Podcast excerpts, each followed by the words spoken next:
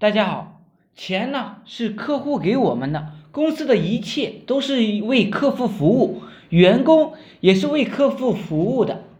员工不是为老板服务的，老板呢是服务员工的。搞清楚了这个概念，你才能做得好企业。但是还有一个更重要的概念，很多大人物不敢说，怕得罪人。那么我来说一下，就是你必须服务于付得起钱的客户。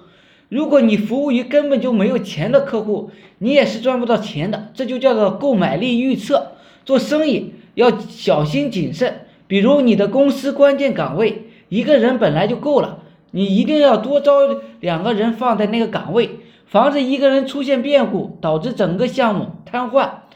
布局就这样做就好了，就算输了也不会输的太多。古代打仗一般都有两个将军。一个人思考胜仗如何打，一个人思考败仗如何打，这就是布局。对于老板，最重要的是区别出来公司里哪些是出工不出力的人，哪些是不出力的人呢？就开除掉。其中一个公司里，只要所有的员工真心实意的努力工作，这个公司就不会倒闭。大部分企业的倒闭，就是因为企业里边的人呢烂掉了。当我们运气好，能够赚到钱的时候，就要日以继夜的疯狂的赚钱，才能在霉运的时候啊，运气不好的时候啊，有着粮过冬，在盈利丰收的岁月禁止浪费。如何才能够成为一个超级强大的老板呢？就是一直在学习。如何才能让公司的所有员工都强大呢？就是老板一直在培训这些员工。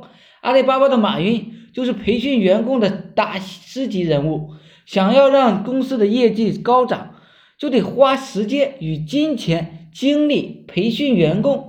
各位老板，没有谁是容易的，但如果你知道都不容易，然后呢，一直战战兢兢，如临深渊，如履薄冰，那么你的道路相对来说就好走一点。好了，今天呢就讲到这里，希望呢对大家有所帮助。有兴趣学习网络营销知识的，也可以加我微信二八零三八二三四四九，谢谢大家。